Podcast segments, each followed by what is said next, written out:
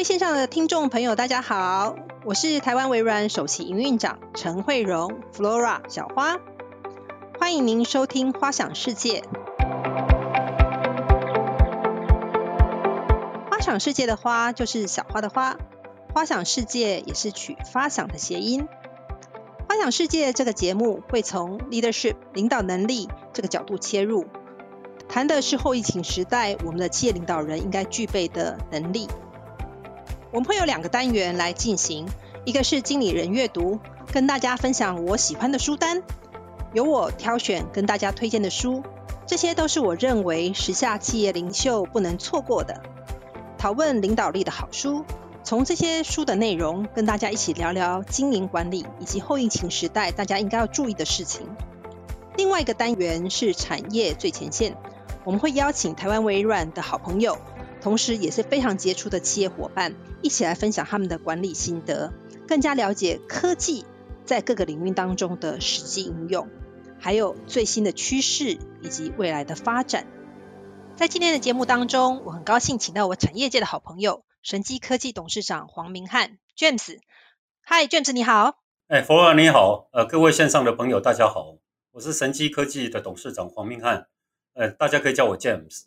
很高兴来参加花想世界的产业最前线单元。非常荣幸可以请到 James 来参加花想世界。我想先介绍一下 James 伟大的这个事迹哦。那他现在不但担任这个神机科技董事长及总经理。也是华福科技的董事。那在二零二零年的哈佛商业评论呢，也被评选为台湾 CEO 一百强。我想这是非常呃难得的殊遇，也是台湾的 CEO 很多人梦寐以求的这个奖项哈。那神机科技呢，呃大家都知道它是一个强固型的电脑大厂，那市占率占占全世界的第二名。在二零二零年的时候，虽然是疫情这个高涨的情况之下，它还可以创下营收两百七十八点四亿以及每股税后盈余四点四元的两项历史新高，真的是非常了不起。那今天我们请 James 来跟我们对谈呢，其实不只是因为神机科技在过去有非常好的这个成绩，其实最主要是我们看到它在自从 James 呃开始领导神机科技之后，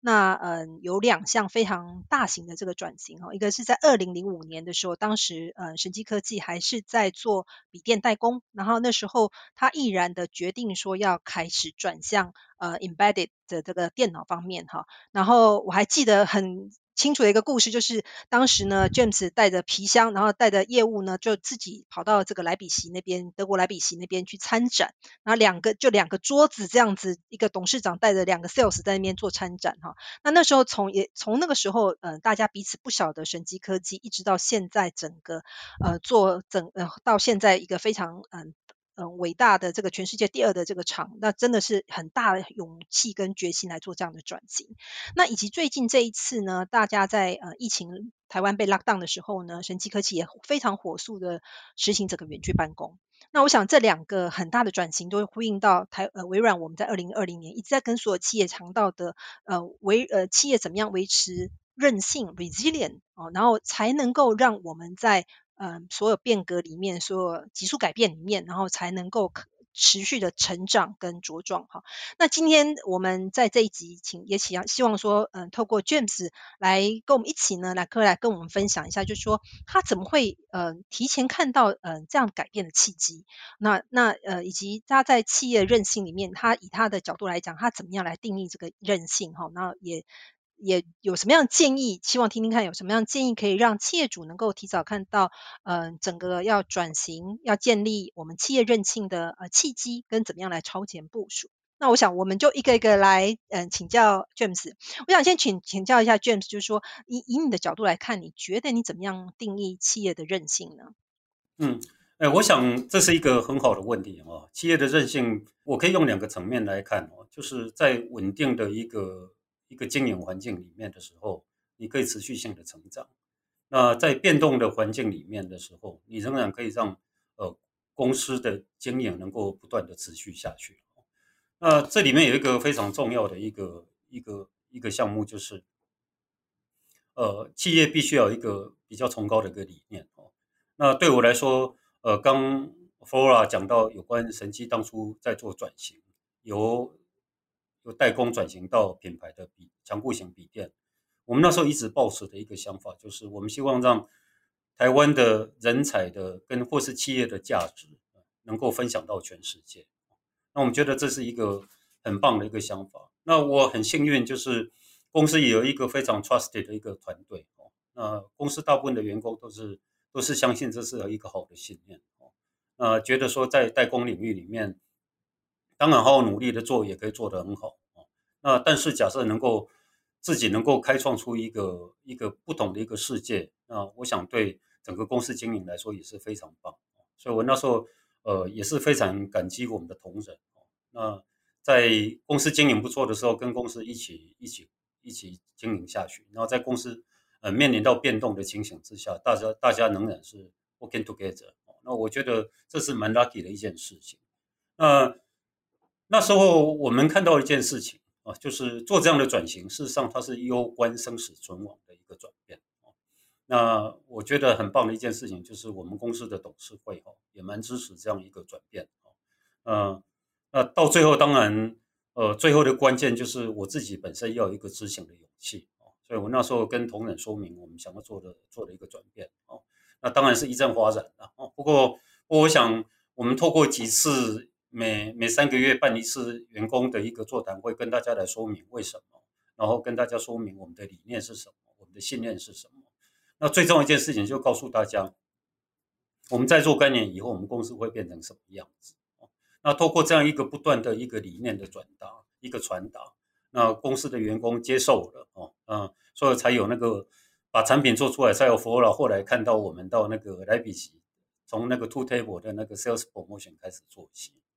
那我个人觉得，呃，这是一个过程。那一个经营者在一个在一个一个所谓的一个任性的一个企业经营当中，我们可以大概把它分成两个两个层面来看。一个就是积极主动去去去看未来会变成是什么样子，我们把它叫做那个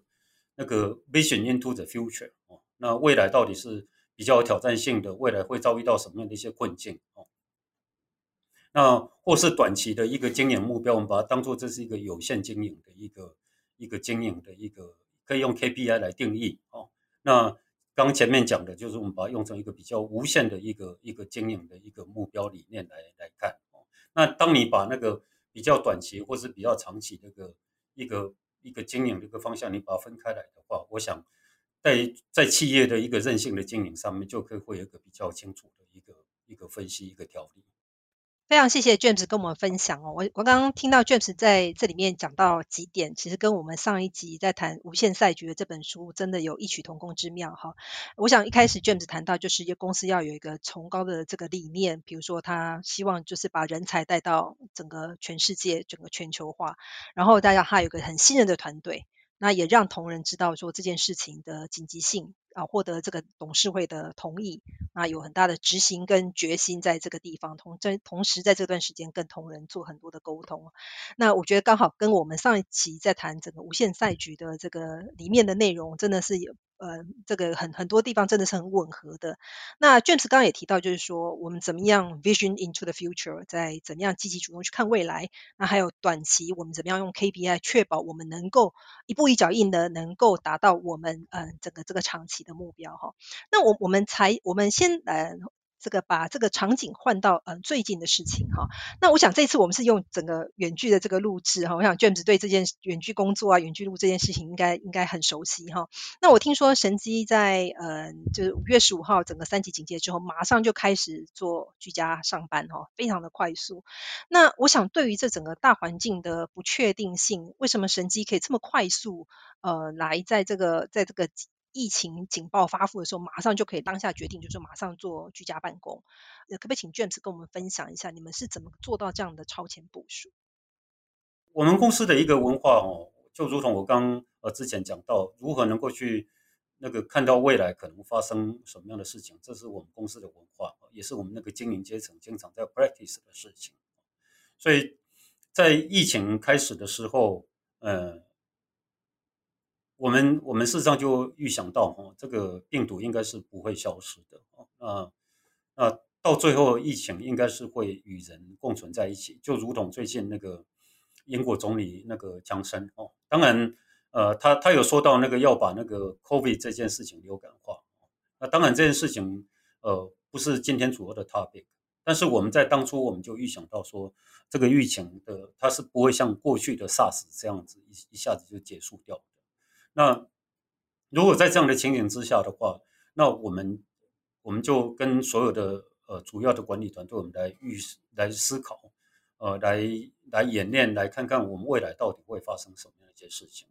那我觉得很棒的一件事情就是那个政府他们的那个疫情管理中心，他们也每天呃发布重大的讯息给大家所以我想这有一个关键，就是在整体的讯息的掌握上面，我们是非常清楚的。那我们也透过呃全世界的那个的社群软体或是那个媒媒体报道上面，我们清楚知道呃各国的一个疫情状况，让我们理解到事情最差的状况。到最后，台湾应该就是会是这个样子哦。我们在早期使用的时候，因为员工对 Teams 事实上无法接受哦，因为大家开始都习于使用那个 either 使用那个 WeChat 或是使用 Teams 哦，呃，使用那个 Line 哦，嗯，但是因为疫情的开始哦，所以我们开始就辅导员工、训练员工，帮所有的员工把他的 Teams 把它装上去。那我们也开了 Training Program。那同时，最重要一件事情就是由我开始带头，我们来使用 Teams 来做直播，开始大家做线上会议。那随着疫情的一个一个演进，呃，我们办公室也开始做流量管制、分区上班等等这些事情。那哦，我我觉得一个软体的容易上手哦，让我们在这个在这个疫情的发展过程当中变得非常非常的容易哦。那也同时随着到呃，五月十四号的时候，呃，疫情管制中心宣布进入第三期的时候，事实上我们很长的时间可以去 practice 哦。那我们甚至在透过每一周的一个直播，by the way，我自己是我自己是那个直播的 one of 主持人，我来跟每一场直播，我会跟大家做一个简单的 keynote，来跟大家说明过去一周发生了什么事情。那最重要一件事情就是我 deliver 一个 message，就是下一周会发生什么样的事情。那我我觉得 IT 的使用哈真的是非常棒的一件事情。那也大家有非常非常好的一个 user experiences。那这过程当中，我们在呃 Teams 里面又开发出不能说开发了，我们发现多更棒的一些功能，大家使用啊。例如说，我们最喜欢的就是鼓掌哦。所以每次我一出场开始直播的时候，大家就那个那个掌声雷动啊，就整个画面通通是那个那个。拍手，嗯，对我跟他讲说，哇，那个如果现场是多棒的一件事情，每个人就开始丢一个哈哈大笑的那个那个 icon 出来哦。那我想这整个的一个过程当中，我们我们觉得超前部署的重要性哦，就如同刚我们讲的企业韧性哦，就是你要能够看得到未来的事情是什么样子。那大家会想说，啊，你有可能会猜错。老实说，我要跟大家分享的一件事情是我们经常猜错哦。不过，as long as 你有一个 trusted group 的时候，大家都能够理解，就是就是我们把所有的事情都把它准备好。也许我们上个礼拜猜这个礼拜猜错了，但也许下个礼拜、下下礼拜或是明年它会发生啊。所以我觉得有一个很棒的一个团队，随时来支持公司的决策是非常重要的。很谢谢 James 的分享，我想在这边我们可以看到 James 真的是充分的赋能员工哦。那在这里面我听到几个重点，就是一开始的时候有做好。整个教育训练，好，确保同仁这个知道，嗯，怎么样来进行。那另外一个就是他自己。以身作则，带头做直播。那我最近听到很多的企业主都跟我讲说，啊，这个远距办公之后，他们都变成这个嗯直播网红哦。看来大家都有一个斜杠人生。那呃，第三件事情也是很重要一件事情，就是要采取一个容易上手、很信任的软体。那也非常卷，谢谢 James 在神机科技这边非常呃这个支持我们的 Microsoft Teams 的这个软体哈。那我想请问一下，就是说，嗯，我想这个这个问题也是代替很多的企业主来问了，因为很多的企业主他们。在这个远距办公之后，都会很担心看不到员工哦。那我们其实，在微软在呃，我们在全世界有做一个呃调查，好，那这个调查里面，我们发现说，很多在疫情。之后呢，这个很台湾的企业主大概比国外的企业主更想要看到员工哈。那我们也发现这是一个嗯，员工在很多企业主很担心说，我看不到员工，怎么知道员工有没有认真在上班哈？那我想请问一下卷子，就说在这方面你怎么样去除这个主管的担心？哎，我并不特别担心这个问题那为什么呢？最重要的一件事情就是我们在开始疫情的一些管理相关措施的时候，我们一直就有一个中心思想。那我们告诉我们的 HR，告诉我们的幕僚部门，我们所有的疫情的一些管理相关措施，呃，都是以员工的身体健康为出发点来做。啊，因为员工的身体健康，保障他家庭的健康，然后再跟着到公司的不间断的一个营运。所以，所以我们的员工这样一年多下来，一本到五月十四号三级警戒的时候，大家都已经很清楚公司的一个对他们的一个核心价值是什么。哦，呃，我觉得这样一个过程蛮 lucky 的一件事情，就是台湾的一个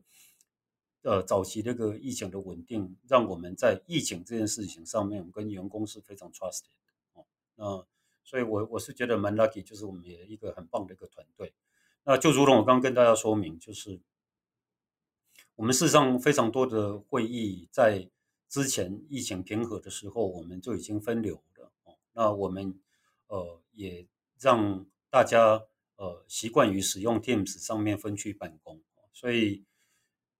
所以所有的会议，所有的 regular 会议，或是一本所有的一些紧急一些会议，大家在 Teams，我曾经试过几次哈，就 try 一下看看就是我去 call 我的员工大概几乎十秒不到左右的时间，我就是可以 call 到他们。那当然，我们我们要告诉员工了哈，就是我们我们认为一个上班时间哦，一本你 work from home，我们并不希望他从呃半夜十二点上班上到那个半夜十二点。我们我们认为他应该仍然是有一个适当的一个上班的时间，所以我们一直鼓励员工要做一个叫做伪上班的一个程序。我们告诉员工，呃，你过去你如果早上七点钟起床。那你可以多睡半个小时，把衣服穿好哦，到到外面绕个一圈，然后做个小小的运动回来，然后那个八点的时候回到，或是八点半，whatever time 你你喜喜欢的时间哦，然后把打开来正式开始上班哦，然后下班时间到六点钟，假设你该下班时间到六点钟，或是你可能稍微呃做多一点，六到六点半到七点半，那你就就下班哦。那我们每天会让员工填一个那个身体健康表来记录他的。他的上班时候，他的身体的健康温度，他共处的人是什么样子？那相关等等的这些，不是非常正式的仪式，你也可以讲说这个叫每天打卡哦，但是它并不是强制性的。那我们让员工知道说，他所有的所所有所有做的这些事情，都是因为跟他的身体健康有关系哦。那当然我们。我们的一个整体的管理文化里面，我们一直在做的一件事情，就是我们相信员工哦。我们认为员工对公司是有认同感的，他所有做的一些事情等等，必然都有他的一些理由哦。所以，我们选择比较少用 challenge 的态度，我们用包容的态度来看他所有的一些 behavior。那事实上，这过程当中也有相当多的一些厂商等等打电话来告诉我们说，我们员工好像似乎防控比。比那个 work in office 还更努力啊！啊，经常随时找他们要谈价钱，或谈规格，或是大家做一些技术性的一些讨论。那我觉得把把员工跟公司的利益把它绑在一起，到最后大家利益是一致的。我想这样的大家互信的基础就会很足够。我想很多的困难自然就可以呃自然化解。我除了回应以外，开始建立整个园区办公以外，我怎么样去呃回复跟重建？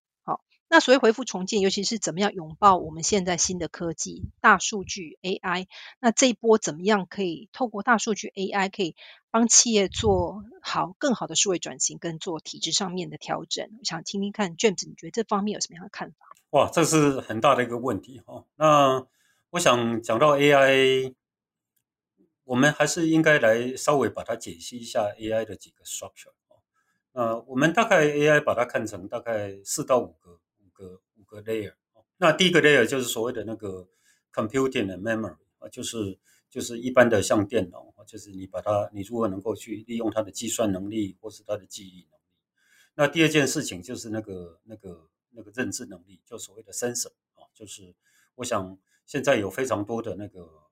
呃，像例如说像 Microsoft 的那个 Hello Camera 啊，这些东西都是很棒的一些 sensor 哦。呃，第三个阶段就是所谓的那个 cognition。Cognition 就是那个那个这个叫认知的能力哦，呃，事实上这就已经相当的困难了哦。那我想整个产业整个 AI 的产业到 Cognition，事实上还有更高的一层是那个 Creation 哦。甚至还有那个利用那个 creation，利用这些 AI 来做一些作词啦、作曲啦，然后甚至把它编成一个大乐大乐曲哦。那我想这都是一个 AI 进程过程当中呃里面非常重要的一个 milestone。我想不管疫情的状况怎么样子，缺料的状况在这个过程当中扮演一个很重要的一个角色。那缺料有一个很重要重要的一个问题，就是全世界的供应链在重新在 restructure 哦，有很多的一个原因哦。那我们认为未来的生产基地应该会有非常多的一些改变，所以我们就可以来 imagine 一下看看，来想象一下看看，哦，就是我们不要讲说疫情过后了，哦，我们来来设想一下看看，三年后、五年后，哦，假设有工厂的人，那你认为你的工厂未来会 locate 在哪里？假设你原来在大陆呢，那你未来会在什么地方？哦，是在越南吗？在台湾吗？或在泰国？或是甚至到美国？或是到 Mexico？哦，我想这都是我们大家值得来来想一下，看看未来到底会变成什么样子。那你的供应链又会变成是什么样子？假设你工厂搬到其他地方，我想，呃，这阵子这半年来发生一个很大的事情，就是那个台积电打算到到美国到 Arizona 去设厂哦。那这是一个很大的一个一个变更哦。所以，我们不认为说。假设我们需要跟着台积电，或是跟着供应链到美国去设厂，我们有办法把我们大陆或在台湾的工厂一样画葫芦，把它搬到美国去哦。哦，所以所以这里面就变成一个非常重要的一个关键，就是我们如何能够用 AI 来 f 否未来的一些呃制造的一些 requirement。因为毕竟以我们公司的经营本质来看，我们是制造为主的一家公司。我想 AI 就有非常多的一些应用的地方。呃，其实老实说。呃，我们公司在这几年来，我们一直不断在 AI 上面，特别是 Deep Learning 上面哦，Machine Learning 上面，我们做了相当多的一些开发。我们在做预做的一些动作，就是呃，当我把某一些生产工厂搬到一些费用比较高的工厂，我们到底该怎么来做？以这次疫情的一个观点来看哦，那假设万一哪一天，万一了哦，哪一天大家就真的你从此要 Work from Home 了哦，那我们到底要该怎么样来使用？呃，这些工具，那必然所有这些工具或是这些制造等等这些方法，它事实上是不齐备的哦。那我们我们公司通常是我们比较正向思考，对我们来说，我们觉得这是一个机会，我们不会觉得说这是一个这是个 threat，我们认为这是一个机会。那机会带给我们，我们就想办法花更多的时间，想办法去 develop 相关的一些 SOP，相关的一些能力。给我很深的一个感触哈，就是我们事实上在。两三年前，我们在美国，我们投资一家软体公司，他做的是有关那个 public safety 的一些呃 surveillance 的一些 solution 哦。那美国这几年来，我们他们事实上在呃 public safety 上面的一些一些 AI 上面的应用是越来越广哦，包含一些 policeman 的一些一些派遣的哦，或是一些呃罪犯的一些辨识啦等等这一方面哦，它都带来一些新的一些商机哦。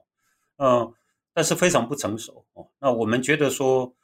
呃，在一些硬体上面，像五 G 啦，哦，或是 WiFi 六啦，哦，或是一些相关的一些新的一些更多软体，我们假设能够把这些东西把它捆绑在一起的话，呃，我们认为说它会带来非常多的一些 business 的一些 opportunity 哦。那有一些同仁他会，他会，他会怕说，哎，会不会在这样一些过程当中，他他他 lose their job 哦？其实我告诉大家，其实我刚刚讲那个 hierarchy。那个最高层那个地方叫 wisdom 哦，那人类是有它的一些智慧存在的。So far 到目前为止，我们还看不到那个 AI 有机会可以扮演那个具备 wisdom 一个角色哦。呃，例如说，我们人类有些时候你知道哪些东西明明应该做，但是你就不去做哦。又说，我看到那个甜食，我看到冰淇淋就不由自主的去吃了哦，是这个样子。这个那。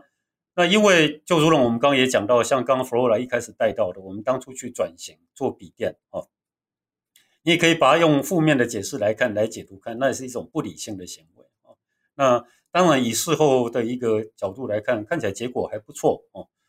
呃，那所以，我我是觉得，在人类的一些更多的一些 AI 的演进过程当中，哦，人的 wisdom，哦，呃，那个右脑的一些理性的一些一些。感知等等这些东西，应该会扮演更多一些角色哦。所以我们一直在鼓励员工一件事情，就是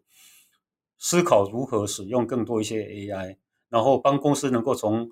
AI 的角度来改善公司一些经营效率哦，包含软体机器人、硬体机器人、AI 的 process 等等这方面。那让员工了解呃整个产业未来竞争的一些需求。那我们把这些服务的方法用自动化的方法把它设计出来，我想这应该是企业未来很多胜出的一些关键。对，我非常同意 James 的讲法哈。那我想也跟大家讲一个数字，就是呃，这个呃，世界经济论坛也在谈到，就是未来五年之后呢，其实大概有九千七百万个科技型的工作会出现。也就代表就是说呢，其实这些科技的工，这些新的科技工作绝对不会是都是来自于呃科技公司，很多其实甚至是来自于传统产业。那呃，所以我们对企业主来讲。应该是有两种情情况，是第一种情况是你你要不然就培养你自己的人，让我们的人的数位能力提高，然后他了解公司的企业的呃流程、企业的的需求，所以他可以帮助我们做流程的改进，或者是你你可以从外面呃应征新的人进来。但我觉得外面你要应征人的进来，全世界都在抢这些科技人才，那倒不如我们现在趁这个时候开始来思考，我们人呃我们企业要做整个数位转型的时候，我们怎么样让我们的呃，人员能够数位能力提高，能够让我们更快速来拥抱呃大数据，拥抱 AI，那也透过员工对于企业内部的了了解，可以让公司可以做再一步的出发、那回应跟重建。好，那我最后想请 James，就是以呃经自身的这个经验哦，怎么样来激励后进在后疫情时代？如果你给产业领袖三个建议的话，那会是哪三个建议？好，我我想那个，其实刚我们谈到 AI 转，看到那个数位转型，我们看到那个有关疫情时代的一个一个应用，呃，等等这些事情。那我觉得给我一个很深刻的一个感受吧，就是呃，其实，在后疫情，我们我们应该要能够，我鼓励我分享我个人的经验，就是对一些新的 IT tool，我们应该花更多的时间去学习。